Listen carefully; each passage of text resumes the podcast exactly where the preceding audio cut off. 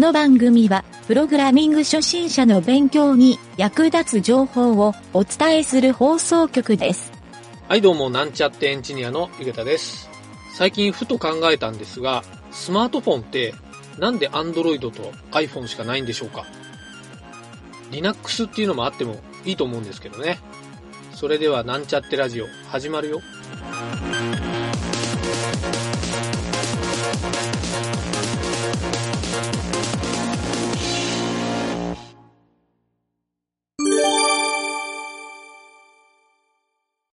はい、それでは、レスポンシブデザインの注意ポイント。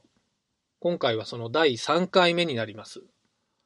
えー3回目の今日はですね、画像の扱い。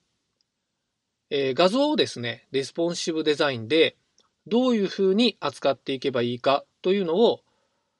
ちょっとですね、実際にあった例をもとに解説してみたいなと思います。はい、実際にですね、僕がえー仕事の依頼でよく受ける場合に、PC 用のデザインとスマートフォン用のデザインっ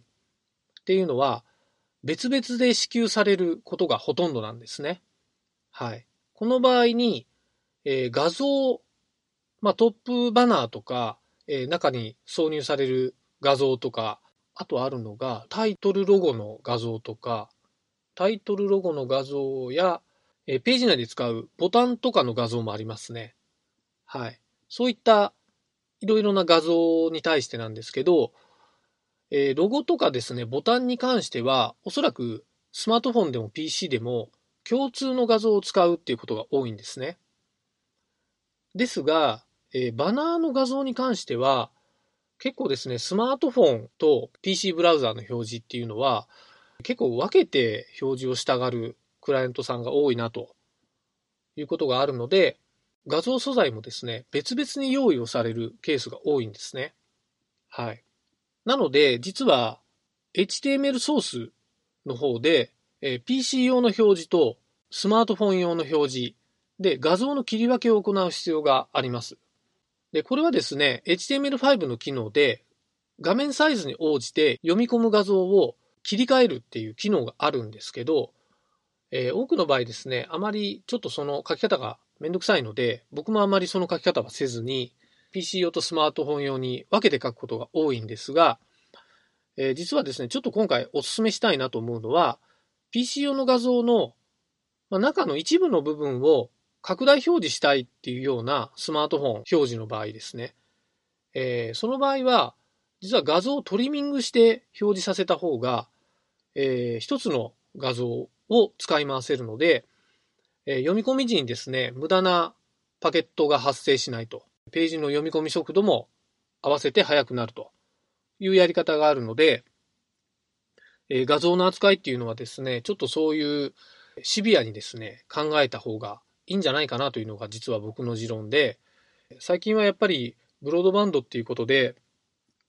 ネット帯域もメガ単位で速くなってきてはいるんですけど、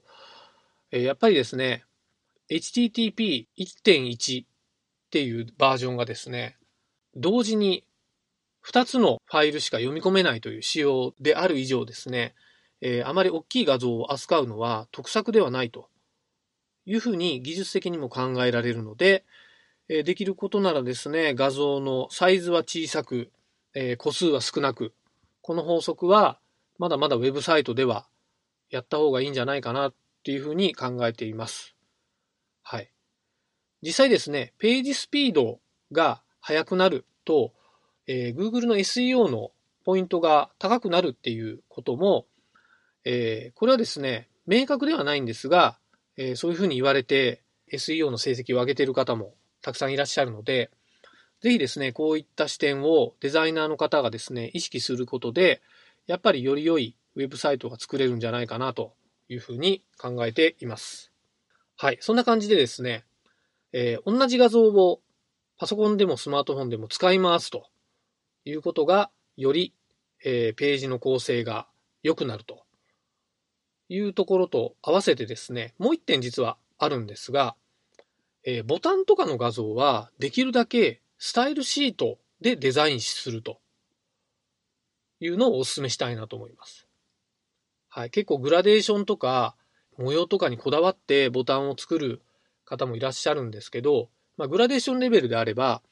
かなり柔軟に CSS3 のバージョンで書けると思うので、この辺をですね、結構頭に入れてデザインをしてもらうだけで、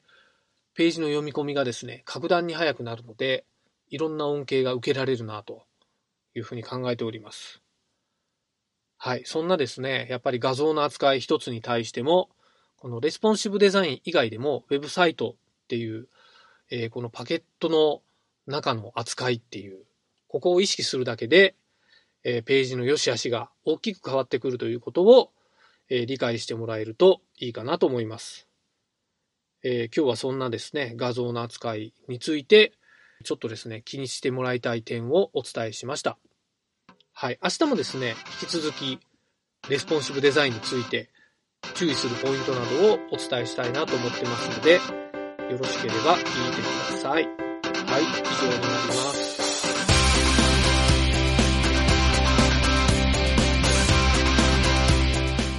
番組ホームページは http://myn.t.work スラッシュラジオスラッシュ